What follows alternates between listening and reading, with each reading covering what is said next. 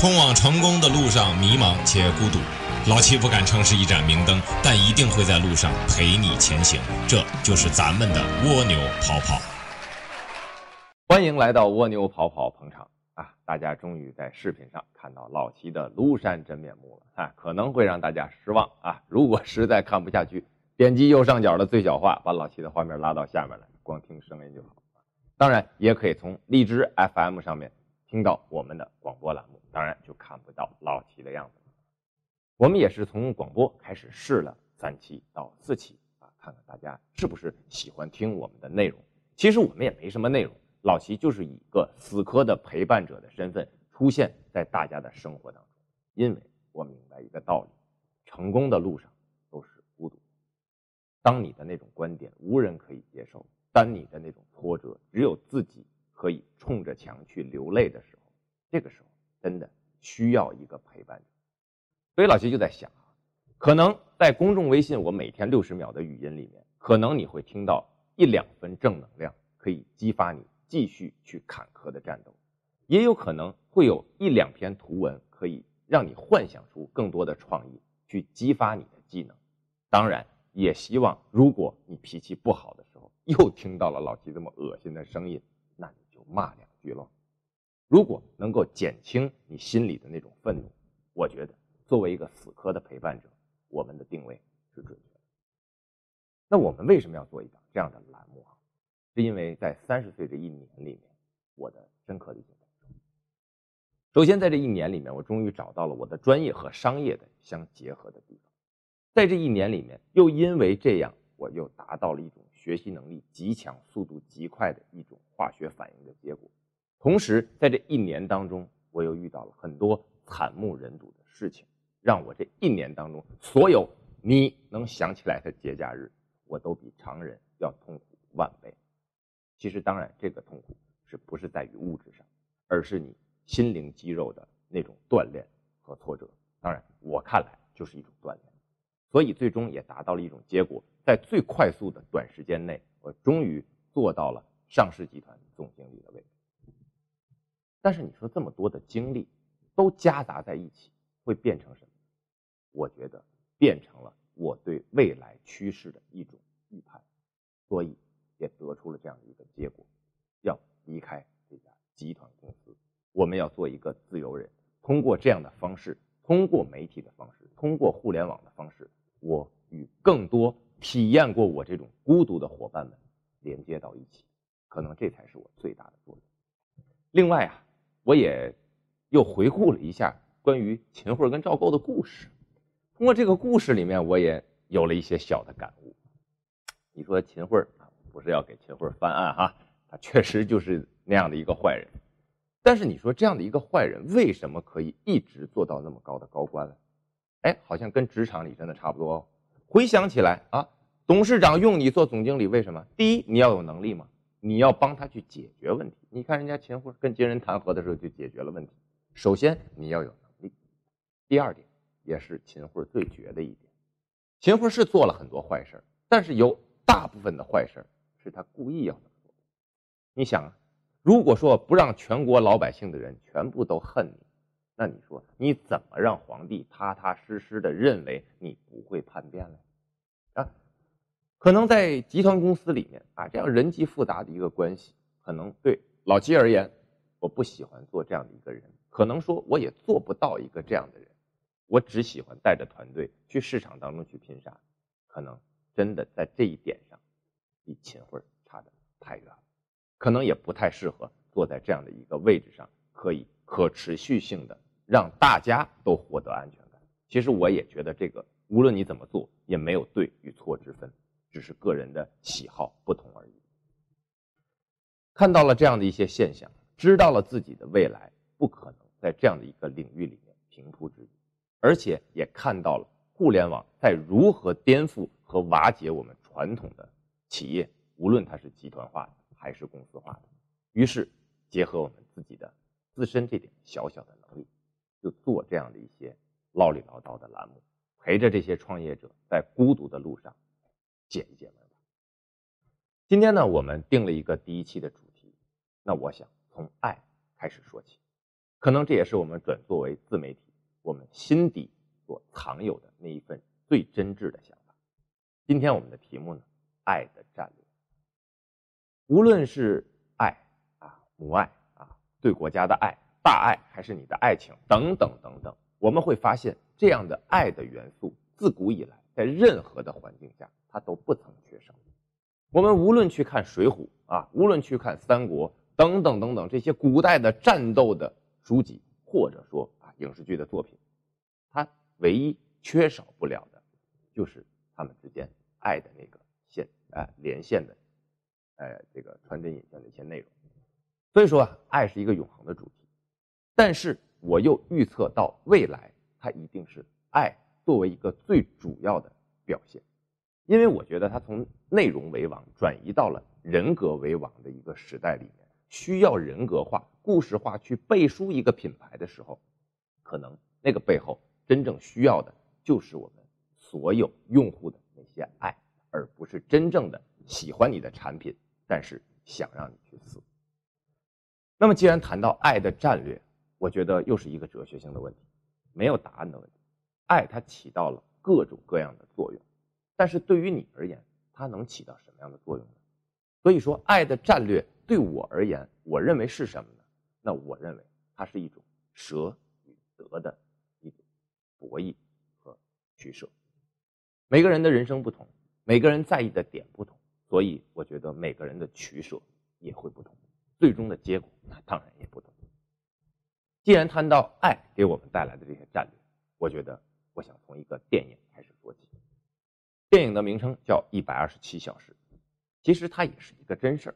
这个故事的主人公呢叫亚伦，是一个英特尔的工程师。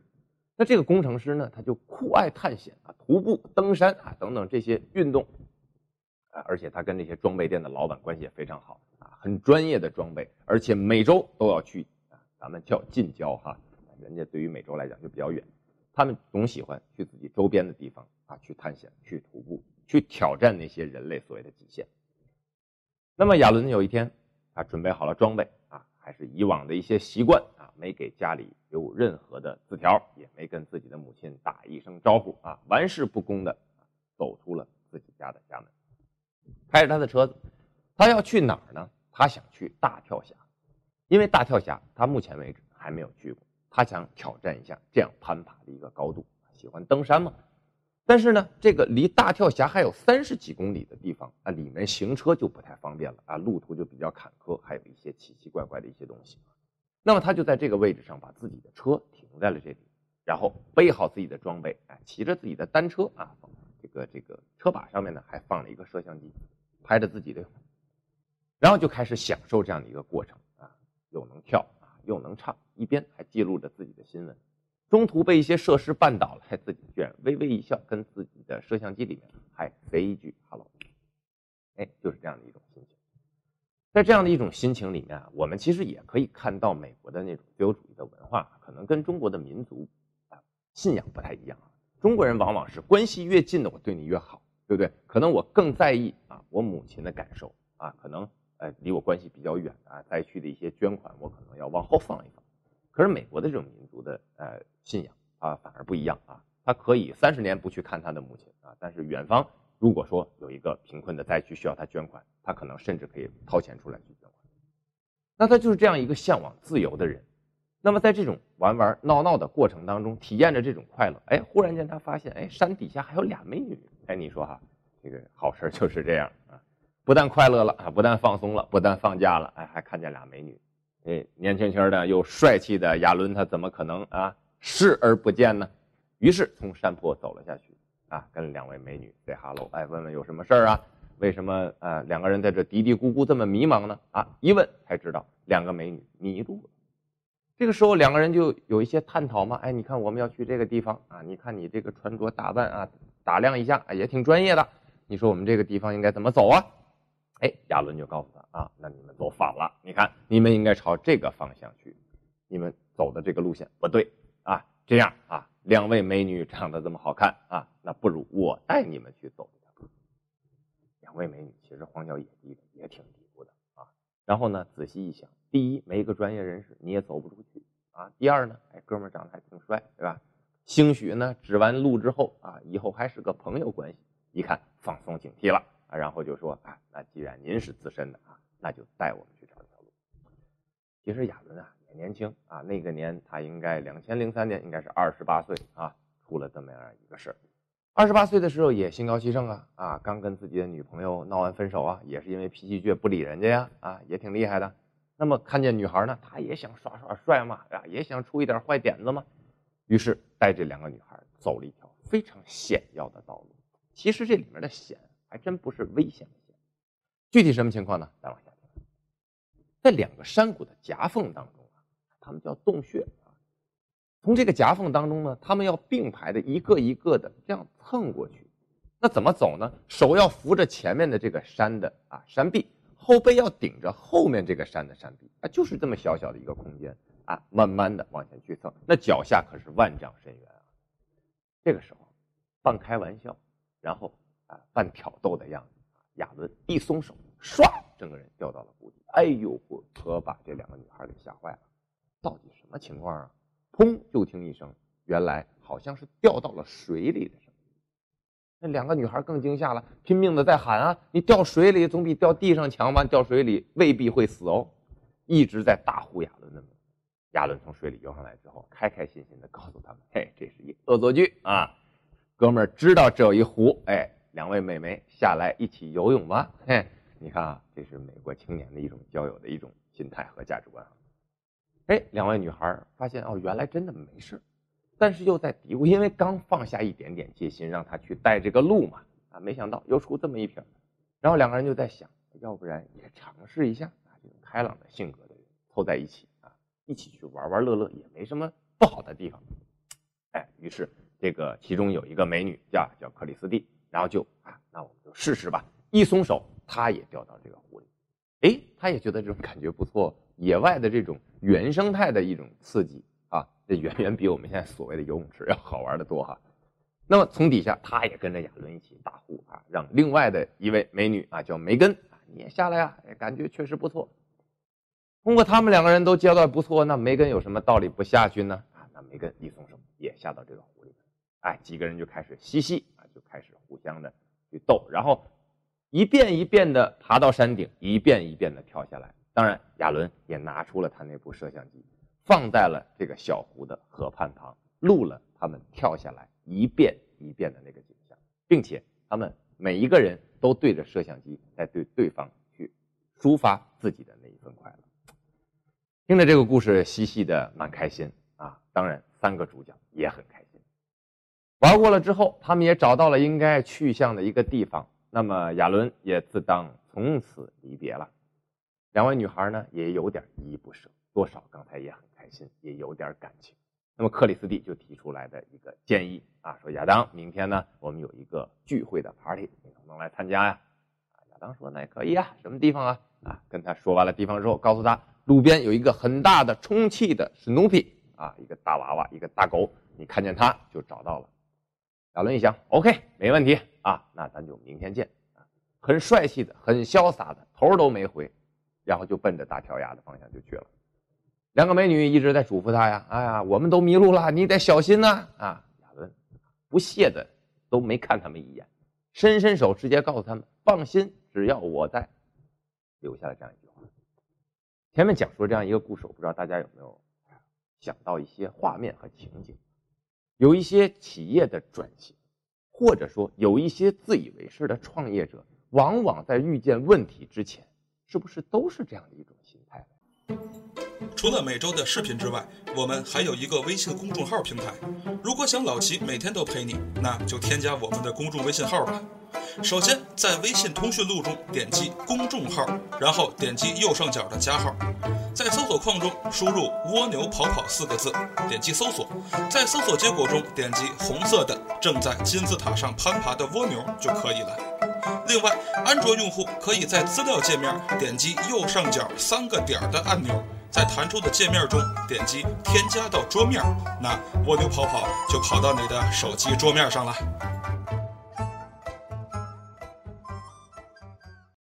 刚才说到这儿啊，不知道大家想没想到，可能自身的啊个人发展呐，啊企业转型啊，包括自身的创业啊，我不知道联想到了些什么。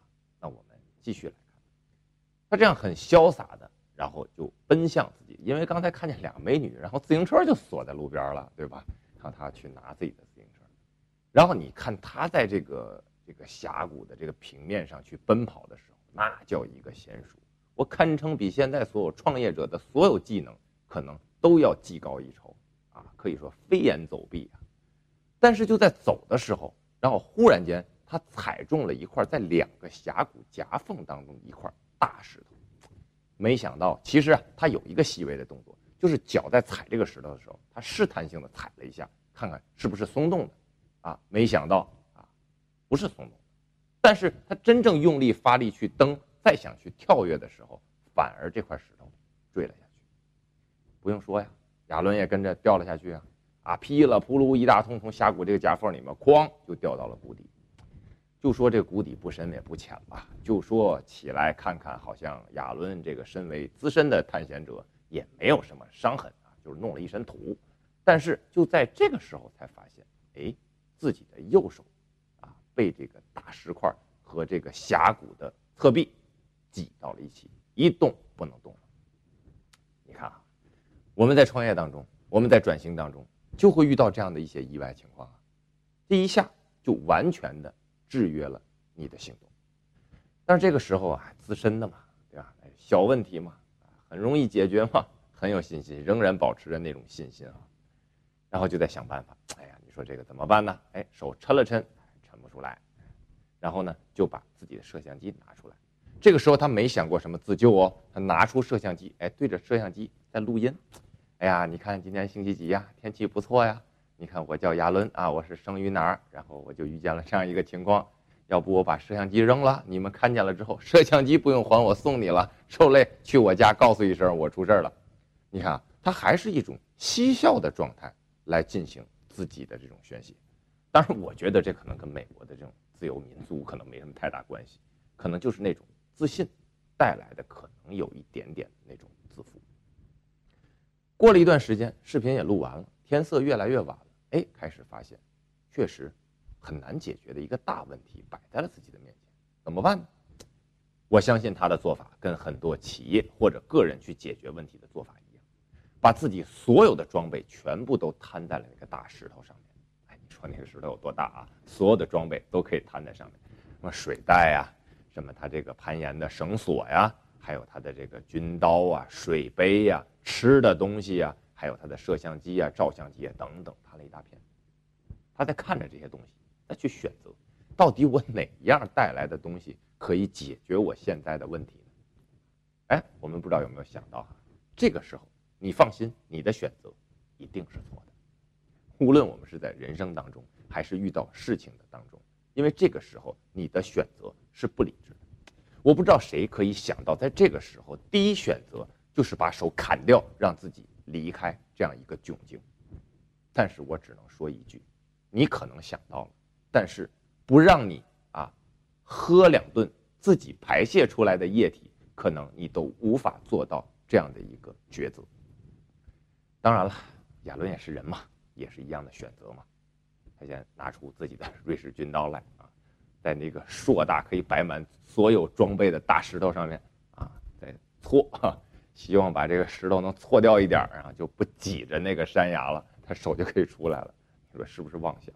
啊，最最有意思的就是里面还有一句台词，说以后记住了，瑞士军刀一定要买瑞士的，不要买山寨货啊。它字幕打的是山寨货，但是它原版的英文说的 Made in China，我也不知道它是什么意思哈。在这个里面呢，我们可想啊，就这种傻蛋用这样的一种方法，他肯定解决不了问题，他唯一可以做的就是消耗自己的体力。当然了，他还会有一点点他带的一些吃的东西，当然他们带的也很专业啊，压缩饼干啊等等这些。但是你想。这又能支撑多久呢？当他试完这个办法没有用的时候，啊，时间也渐渐的变晚了，天气也变凉了。哎，他还算是个聪明人，他毕竟是个专业的驴友啊，用自己所有的装备啊，把自己吊起来啊，然后避免晚上要睡觉啊，你总不能两个脚腾空啊，然后把自己啊，就好像弄一个秋千一样，把自己吊在半空中，为了待会儿如果解决不了问题，我可以舒舒服服的先过了今晚，把所有的衣服都给自己配上，为了避寒嘛。然后也吃了自己仅有的那点食物。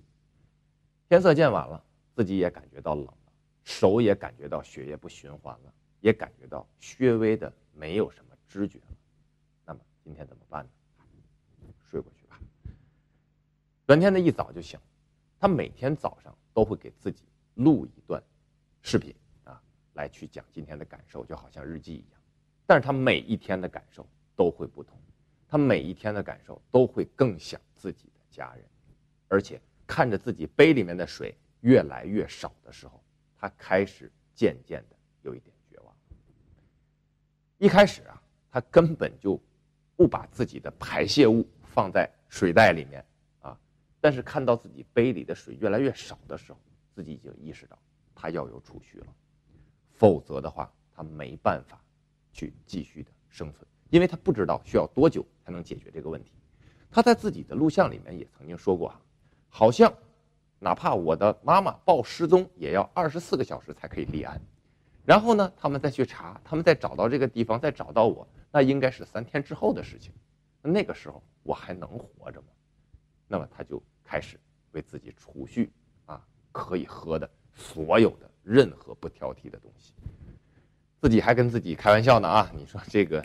年轻人就有意思啊，没关系，我就当它是一个啊白葡萄酒啊，就是香槟。哎，这个时候一提到香槟，就想起来了，那刚才我们前面提到那个硕大的啊史努比，一个大狗啊，想到了应该去的那个 party，已经到了这个时间了，哪参加得了什么 party？这个时候脑子里面就在幻想，哎呀，party 里有多少美女，然后有多少啤酒随便喝，然后他还有他的一份子，然后又有香槟又有红酒，大家玩得很开心。你看。这个时候，他在靠这种欲望，靠这种自己的错过来坚持。你想，能坚持多久呢？你别说，也产生了那么一点点动力。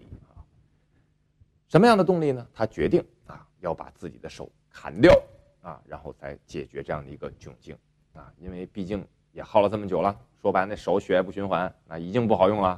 那你说你弄出来，它可能也是没什么正常人的生理功能。而且现在可能也不怎么疼，于是乎呢，就用自己的啊那个绳索，把自己的胳膊全部都缠上啊止血带嘛，然后就拿出了自己的军刀，因为刚才大爷说了，咔哧了半天这个石头，它也不快了，拉也不好用了，于是一下扎进了自己的胳膊里，但是扎进去之后，他就发现，哎呀，里边有骨头，这骨头这东西你切不断呢。你看这个划了两下啊，发现这不行，问题没法解决，这个算了啊，还是先止血。那你不能让它一直流血呀，然后你失血过多死了，你不是更冤枉？然后就把瑞士军刀拔出来，仍然在拼命的想办法。哎呀，锯掉自己的手啊，都下了决心啊，都痛忍下了一刀，都没办法解决这个问题，怎么办呢？你说很多时候我们人活在这个世界上就是这么困难啊。当一开始你想到这个问题的时候，你没有勇气去做。当你去真的去做了的时候，你发现它还有问题，那后面应该怎么去解决呢？还是先保暖啊，然后把自己缠好，让自己能够再多睡一天。这个时候水已经没有了，明天等待他的就是他自己排泄的那些液体。幸好他还有个睡袋。又是一夜这样的时间过去了，早晨同样也是用这个视频的方式来记录自己这一天的感受。当然啊。看到这一段的时候，我觉得他已经开始进入了崩溃的边缘，因为他开始用脱口秀的方式来调侃自己，自己扮演两个角色啊，有请我们的伟大的探险者亚伦登场，然后他再换一个口气，再说自己的那些感受啊，就两个角色来回切换，你说他的心里是一个什么样的状态？那在此之后，他就开始逐渐的产生了幻觉，甚至说把这种成功的希望寄托给大自然。为什么说寄托给大自然呢？因为每天早晨九点十八分的时候，都会有一只乌鸦从这个山顶的夹缝当中啊飞过。乌鸦是吃腐肉的，它是觉得哈，哎，这个已经血液不循环了啊，已经都腐烂了，那可能乌鸦呢明天就会把我吃掉了，然后吃掉之后呢，可能我就能走了。你看，人到绝望的时候，剩下的就是一种幻觉。在他这个幻觉里面呢，他想到了他的母亲。因为他在出发之前啊，他洗澡的时候，母亲给他来了个电话啊，是留言，说你给我回一个电话呀，你爸爸周末不在家啊，我要等你给我回电话。然后小伙子嘛啊也没回，然后就直接出发去旅行了，谁也不知道他在哪。然后呢，本来女朋友跟他关系也挺好啊，因为也是也是他这种脾气的原因啊，女朋友也离他而去了。当时觉得无所谓，什么都不在乎了，一些小细节嘛，我需要我的自由，我需要我的个性。然后到这个时候，他把所有的画面全部都想起来，他所有的哥哥爱弹钢琴的妹妹啊，然后妹妹又要参加婚礼，他不能出席，等等等等，全部映入他的眼帘。他越想越觉得悲哀，越想。越觉得自己好像不应该那样对待家里。你说人能活多久？往多了说，每个人最多活三万天，那还得说你活到八十多岁。咱还刨去了小时候不懂事儿，还得刨去了老了不能动。所以说这个时候他各种的忏悔，在忏悔当中呢，他又开始去想我如何去解决问题，什么把绳索缠上去，利用啊这个压力的方法、杠杆的原理把石头往上拉呀。啊，等等等等方法全部都想到了，嗯，最后他总结出来一个非常可笑的道理，就是如果我用这种杠杆拉的原理哈，我这个绳子不行，因为我爬山的绳子是有弹性的，我要一种没有弹性的绳子，再给我来八个壮汉啊，我可能就能解决这个问题。你看，一种非常乐观的态度，但是面对一个很不乐观的事情，那就在这个时候，他慢慢的去尝试，在尝试的过程当中，从他头顶上。啊，也就是说，这个山谷的表面上面跑过来一群麋鹿，因为美国的麋鹿很多啊，一群麋鹿整个跑过去啊，山崩海啸，然后就一堆尘土、灰尘、石子顺着山崖就开始噼里扑噜的砸向了这个亚伦。亚伦就为了躲这些石子儿啊，然后连挡再闪，因为他这个活动范围受到限制了，他躲他能躲得到哪去啊？然后一个猛劲儿，就看胳膊咔的一声折了。哎，这折的这一下不要紧，反而提醒他了。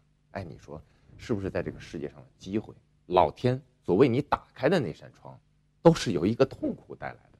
可能这是我的一种思考啊，也未必是一个定论。当折了的时候，他忽然间想到了一个道理。哎，刚才我拿刀子去想断臂啊，然后骨头是切不动的，这个问题我解决不了。哎，现在胳膊断了，这不正好吗？我就沿着我断的那个位置，就可以把我的胳膊。拉下来，我就可以离开这个鬼地方。你看，整个的这样的一个故事，而且是一个真实的故事。我不知道它给了你一些什么样的启迪，但是给了我很多的感触。尤其是那一份爱，那一份家庭、爱人、父母、姐妹以及自己幻想出来还没有出生的孩子给予自己的那一份精神上的鼓励。除了每周的视频之外，我们还有一个微信公众号平台。如果想老齐每天都陪你，那就添加我们的公众微信号吧。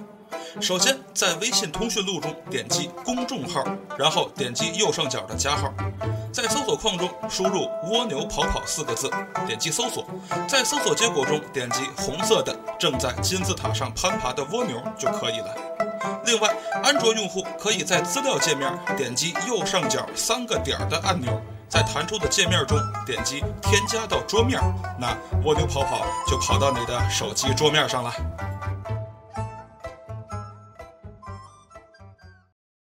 不知道大家想到了自己拥有哪些爱了吗？大家思考或者说回忆一下啊，以前我们获得的那些爱，我们把它变为了一种战略了吗？或者说我们通过这样的爱有一些自己的收获和结果？在这里边啊，我想说，我们创业的时候，或者说我们现在经营很好的企业当中，可能在转型的过程当中，就会遇到像亚伦同样类似的事情。可能我们没有他这么幸运，我们充满了各式各样的一种爱的幻想，最终让我们支撑下来。但是我想告诉大家，就是我们的爱随时都存在，就看你眼里面有没有你身边的那些小幸福。当然，亚伦通过这样的一种小幸福啊。仍然继续的活了下去，并且没有淡忘他的梦想。他仍然继续他的探险旅程，但是他改了他很多的坏毛病。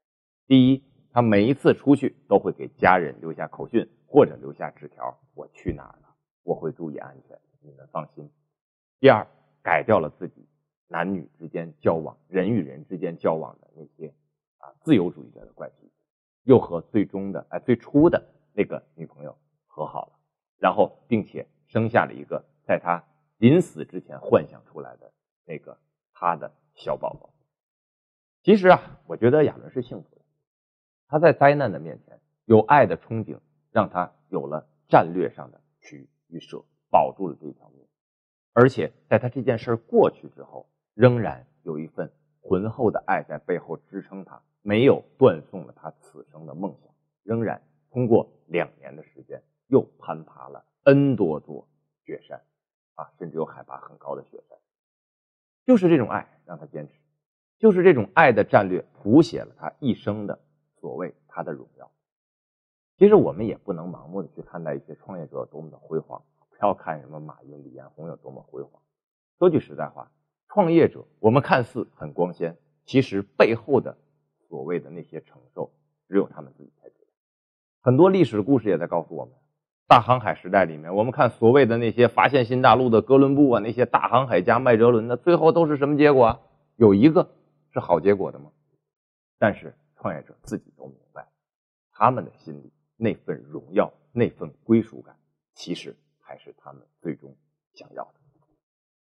中国也是一样，又有多少人为了去一趟西藏啊？本来去的时候是高富帅啊，回来的时候变矮矬穷了啊，然后还晒黑了，还没人要了。但是他心灵当中的那些收获，是我们完全无法理解。无论是转型也好，还是我们的创业也好，还是我们建立自己的个人品牌也好，老齐建议是把爱的元素揉进去，让爱。这个终生我们躲不开的话题，给你一些战略的依据，无论是取是舍。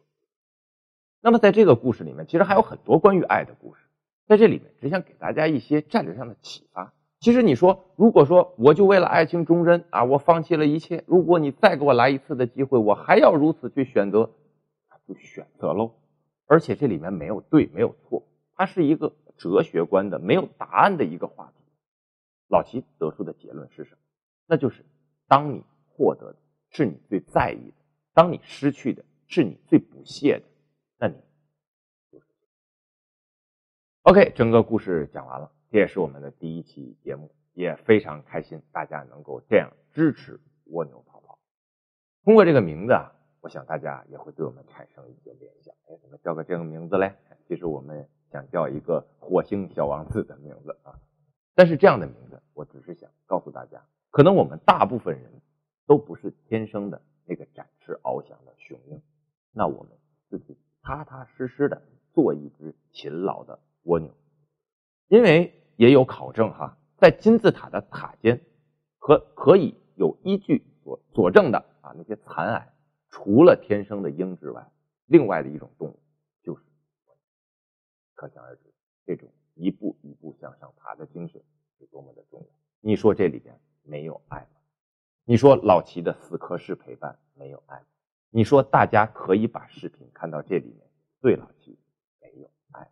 可能这就是我们最终的人生的很大的战略。OK，如果说每天还想听老齐六十秒的语音啊，每天在你耳边啊叨叨叨 哈，就像我们开始说的一样啊，无论啊你是骂两句也好。还是可以给你提提神、打打气也好，还是给你出谋划策也好，希望大家关注我们的公众微信平台，搜索“蜗牛跑跑”，那就让我们下周